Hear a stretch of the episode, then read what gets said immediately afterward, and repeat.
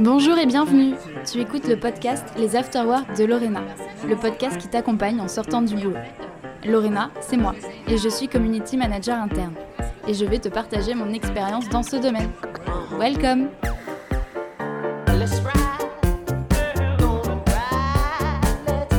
Bonjour à tous les auditeurs aujourd'hui pour ce nouvel épisode. Le podcast il est de sortie et euh, finalement bah, le mot afterwork qui prend tout son sens. Et pour cette sortie, bah, je ne suis pas avec n'importe qui, je ne suis pas n'importe où, euh, je suis avec Julien, Julien Ferré. Bonjour, enchanté. Alors Julien, avant de rentrer dans le vif du sujet de notre rencontre, bah, j'aimerais bien que tu me racontes et que tu racontes aux auditeurs euh, où est-ce qu'on se trouve aujourd'hui? Bien sûr, alors aujourd'hui j'ai donné rendez-vous à Lorena au Lutetia. Euh, c'est un endroit que j'aime beaucoup euh, parce que bah, déjà c'est euh, du côté de Saint-Germain-des-Prés, donc c'est un endroit un peu mythique de Paris. et puis c'est un endroit que je trouve assez, sympa parce que quand j'ai commencé ma carrière en fait en agence, bah, j'étais obligé parfois de donner des rendez-vous professionnels et j'ai découvert l'univers des palaces parisiens. Et c'est un univers assez magique où on peut accéder au summum du luxe et du raffinement juste en achetant un café. Alors c'est un, café qui est un peu cher parce que c'est un café à 10 euros, mais par contre on vit, quelque chose qui est euh, une expérience euh, extraordinaire et euh, une des premières fois où je suis venu ici au Lutetia, j'avais donné rendez-vous à un contact professionnel et juste à côté de nous à deux tables il y avait Catherine Deneuve qui était en train de faire une interview et je me suis dit mais en fait c'est vraiment la magie de Paris quoi. Bon alors Catherine elle est pas là, elle est pas à côté de nous. Mais moi, je suis ravie de, euh, bah, de, découvrir ce lieu que je ne connaissais pas du tout. Et donc, quand tu m'as donné rendez-vous ici, euh, j'ai un peu creusé. Voilà, j'étais curieuse, donc je suis allée euh, sur internet et sur leur site et j'ai découvert une phrase assez sympa. Et donc, je cite Pour un dîner parisien réussi, assurez-vous de réunir de délicieux plats, un vin excellent et une conversation exquise. Donc, je me dis qu'on doit tenir cette promesse, voilà, pour, pour cet after work. Le seul problème, c'est qu'on n'a pas de vin. En tout cas, pas encore. Alors Julien, pour rien cacher en fait aux personnes euh, qui nous écoutent, on se connaît tous les deux, voilà. Euh, on s'est rencontrés quand tu euh, étais directeur communication chez TGV Intercité. Est-ce que tu veux un petit peu nous raconter ce que tu faisais là? Bien sûr. Alors pour préciser à nos auditeurs, j'ai commencé ma carrière en agence de communication. pendant 12 ans, j'ai travaillé dans un métier qui a un nom un petit peu barbare qui s'appelle le planning stratégique. Pour ceux qui ne connaissent pas, c'est en gros euh, c'est un métier de conseil en stratégie euh, appliqué à des sujets de communication et de marketing. Donc j'ai travaillé pour euh, tous les rayons du supermarché, le beurre, le lait, la soupe, les bonbons, les services, le luxe, le low cost, et ainsi de suite. Et puis au bout de 12 ans à faire ce métier, j'ai eu envie de passer du côté de mes clients j'ai envie d'être le client. Et donc, euh, il se trouve que j'ai croisé la route euh, de Rachel Picard, qui était à l'époque euh, la patronne de cette activité. Et elle m'a fait une proposition assez alléchante. Elle m'a dit écoute, viens chez nous et viens lancer la marque TGV Inouï en communication. Il se trouve que c'est la plus grosse marque de la SNCF, celle qui a le plus gros budget de communication et aussi celle qui rapporte le plus d'argent. Et donc, je me suis dit c'est quand même assez dingue de pouvoir toucher à cette marque mythique de TGV et d'imaginer euh, son renouvellement euh, à la fois comme un défi côté client et aussi comme un défi euh, interne puisque j'avais à la fois la casquette business et puis aussi la casquette people avec comment est-ce que ce projet de marque pouvait devenir un projet d'engagement. Alors c'est vrai que ça fait une bonne transition quand même avec ce sujet-là parce que porter une marque et le lancement d'une marque qui est TGV Inouï, il devait y avoir de gros enjeux en interne. Euh, mais avant de parler euh, vraiment d'engagement, je voulais aussi rappeler aux auditeurs que euh, Aujourd'hui, tu travailles, en fait, tu es partenaire communication, donc chez OnePoint, qui est un cabinet de conseil en stratégie, spécialisé notamment dans la transformation numérique. Mais tu es également directeur en sciences de l'information et de la communication au CELSA de Paris-Sorbonne, où tu as soutenu ta thèse sur le sujet des tendances. Euh, un sujet des tendances qui est finalement devenu en 2022 également un livre euh, qui s'intitule Les dessous des tendances. Est-ce que tu veux toucher un petit mot sur ce sujet? Alors oui, effectivement. Euh, ça peut sembler un peu bizarre aux gens. Les gens souvent me, disent mais tu es complètement hyperactif parce que j'ai effectivement un job que j'adore dans le conseil où je suis dire comédien marketing de, de OnePoint. je suis professeur associé au CELSA où j'enseigne et puis j'écris des livres Euh, dans une collection qui s'appelle Les Dessous Deux aux éditions Ellipse. En fait, ces trois, ces trois facettes sont des facettes qui sont totalement euh, reliées, c'est-à-dire que euh, le professorat, et je pense que toi, je crois que tu enseignes aussi, toi, donc tu, tu, tu, me diras si tu ressens la même chose, mais enseigner pour moi, c'est une façon de renouveler ma pratique, d'avoir un regard hyper frais sur ce que je fais et de pouvoir toujours questionner et aussi verbaliser des choses qui sont parfois des coutumes ou des façons de faire, et donc de passer par une dimension un peu plus intellectuelle. Et puis les ouvrages, c'est une façon euh, bah, finalement de laisser une trace. C'est-à-dire que quand on est dire com, euh, dire marketing, euh, autant pour moi que pour les gens que j'invite dans les, ouvrages, c'est une façon de, de, faire que des choses qu'on fait dans l'instant, en fait, elles durent et qu'on puisse le passer à d'autres, poursuivre des réflexions et finalement avoir une approche un peu plus long terme de nos métiers qui sont peu dans l'écrit et beaucoup dans l'oral. Oui, et je, partage complètement et je trouve aussi que euh, que ce soit donner des cours, euh, euh, écrire un livre ou même ce podcast-là que moi j'ai lancé donc l'année dernière, ça permet vraiment de, lancer des réflexions, d'échanger et de ne pas rester finalement cloisonné dans, dans son métier, dans sa profession, etc., mais de s'ouvrir aux autres. Et c'est ça que moi j'adore, c'est chercher le contact finalement et la relation humaine. Alors, comme tu le sais, Julien, parce que voilà, on parle de ce podcast, ce podcast, il est centré sur euh, l'engagement interne. Alors, il a vraiment un gros focus sur les réseaux sociaux d'entreprise parce que c'est mon expertise. Euh, n'empêche, on parle aussi euh, d'autres sujets d'engagement de manière très générale. et on parle vraiment de notions d'engagement sous toutes ses formes, ses facettes qu'on peut avoir. Et donc les auditeurs qui ont écouté l'épisode précédent, ils ont pu euh, entendre le projet sur lequel on travaille tous les deux, qui est le prochain ouvrage de ta collection, donc les dessous deux apparaître l'année prochaine, écrit par moi-même, tout à fait, apparaître euh, donc l'année prochaine et vraiment euh, sur des sujets d'engagement de collaborateurs. moi, j'avais une question, c'était, je voulais savoir qu'est-ce qui t'avait convaincu euh, quand je, suis venue te voir et que tu t'es dit, bah ouais, c'est peut-être le moment de faire un sujet comme ça pour le prochain ouvrage Alors en fait, euh, en 12 ans, en agence, j'ai très peu fréquenté des sujets de communication interne et j'ai toujours eu le sentiment, et c'est un truc un peu partagé par les professionnels du secteur, que euh, en gros, la partie neuve de la communication, c'était plutôt la communication client la communication corporate aussi un petit peu, et que la communication interne finalement c'est souvent un peu la dernière roue du carrosse, c'est-à-dire un peu poussiéreux, envoyer des newsletters, faire des intranets.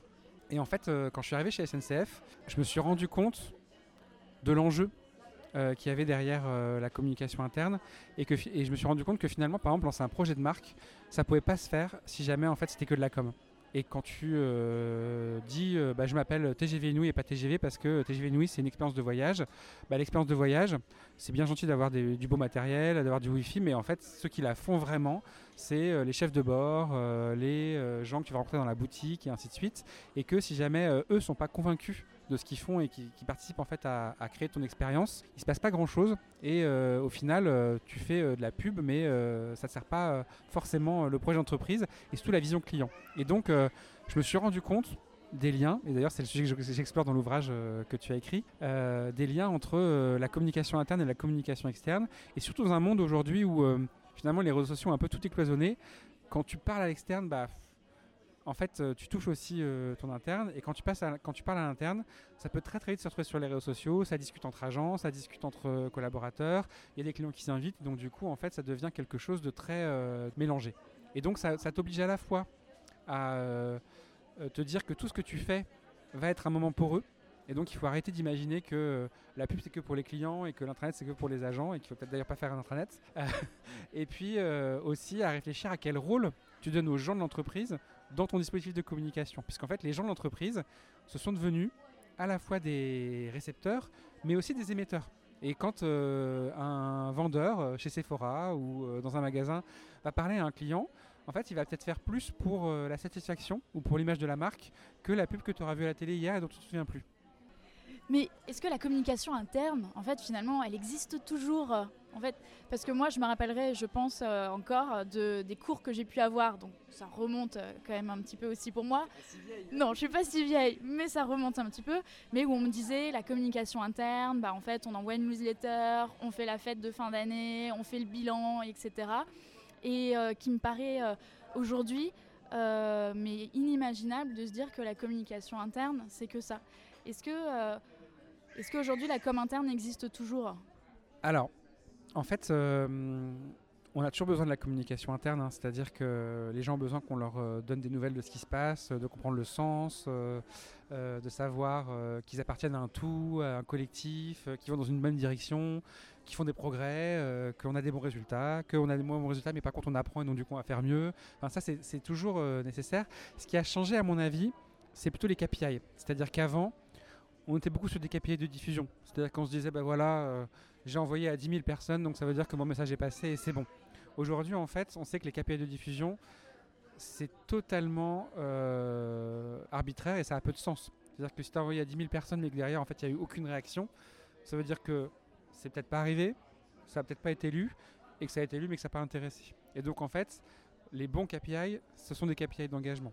C'est-à-dire se dire, euh, est-ce que j'ai eu des réactions euh, Comment est-ce que j'ai impliqué les gens Est-ce que ça a créé des conversations? Donc ça, tout ça, en fait, grâce à un, réseau d'entreprise, je peux assez facilement le voir. Je fais un post sur Workplace, demain, en fait, euh, si jamais j'ai des commentaires, si jamais j'ai des likes, tout de suite, je vais voir ce qui se passe. Je prends un autre exemple. Euh, moi, toutes les 6 à 8 semaines, j'organise un live interne avec euh, mon patron. On invite les 3000, les 3000 talents de l'entreprise. Et très facilement, je vois en fait euh, le niveau des questions, euh, les likes sur les questions, la façon dont les gens réagissent, ils envoient des, des, félicitations euh, en, en émoticônes et ainsi de suite. Et c'est ça en fait qui crée, qui crée la magie et l'engagement, c'est de voir en fait toutes ces personnes qui réagissent. Donc je pense que la communication interne existe toujours on a toujours besoin de faire des fêtes de Noël et en fait les gens ils adorent parce qu'il y a un moment il se passe aussi quelque chose, euh, il y a une espèce d'entremêlement entre le pro, et le perso et, en fait on crée une forme un peu d'émotion aussi euh, euh, qui va se passer. Par contre ce qui est intéressant c'est de voir comment est-ce que les gens s'engagent sur le sujet plus que de se dire bah voilà j'avais 10 000 personnes et je leur ai offert un coup à boire quoi. Euh, je trouve intéressant parce que tu as dit le mot émotion et finalement euh, c'est vraiment tout, c'est ce qui nous rapproche nous euh, entre, entre êtres, être humains finalement. c'est ce lien social, le fait de créer des conversations, le fait de ressentir des choses ensemble et qu'on vient plus finalement dans, son entre, dans l'entreprise juste pour faire son boulot et repartir, mais qu'on attend beaucoup plus par ces relations humaines, par les interactions qu'on peut avoir. Et, et j'ai le sentiment que la communication interne va et tend euh, vers tout ça. Et c'est pour ça que je me posais la question de si comme interne existait toujours, parce que pour moi le mot comme interne est trop réducteur, en tout cas en termes d'image, euh, de, ce qu'on fait finalement aujourd'hui. Euh, et, j'ai le sentiment et qu'on peut observer des directions de communication interne qui se renomment direction de l'engagement ou autre. Moi par exemple, je suis un pôle qui s'appelle le pôle engagement et, je trouve que ça porte tout son sens. Oui, après je me méfie toujours un peu des buzzwords aussi, donc je trouve que c'est toujours mieux d'incarner plutôt que de dire. Donc du coup, à la limite, euh, que ça s'appelle communication engagement, à la limite, si c'est ce qu'on fait, euh, c'est ça qui est le plus intéressant.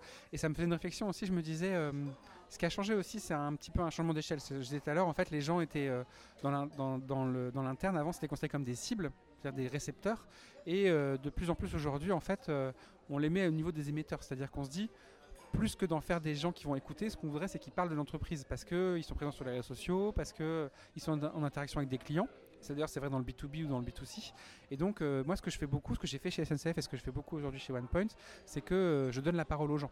C'est-à-dire que je les mets en scène euh, dans mes productions, je, leur donne des, je, leur donne des, je leur donne des formations pour qu'ils s'expriment sur les réseaux sociaux au nom de l'entreprise, qu'ils aient pas peur de faire un post sur LinkedIn, je leur donne des éléments de langage et ainsi de suite. Et je me dis, c'est intéressant parce que, un, quand c'est une personne qui parle et pas une entreprise, c'est beaucoup plus crédible. C'est-à-dire que quand c'est une marque qui parle, on, a toujours, on se dit toujours, mais en fait, ils ont un intérêt, et ainsi de suite. Quand c'est une personne qui parle, quand c'est un chef de bord qui dit que tu as économisé de l'énergie euh, en, prenant le train euh, ou du, carbone, bah forcément, en fait, tu le crois parce que c'est la personne que tu as croisée tout à l'heure. Euh, donc il y a une forme de, de, reconnaissance.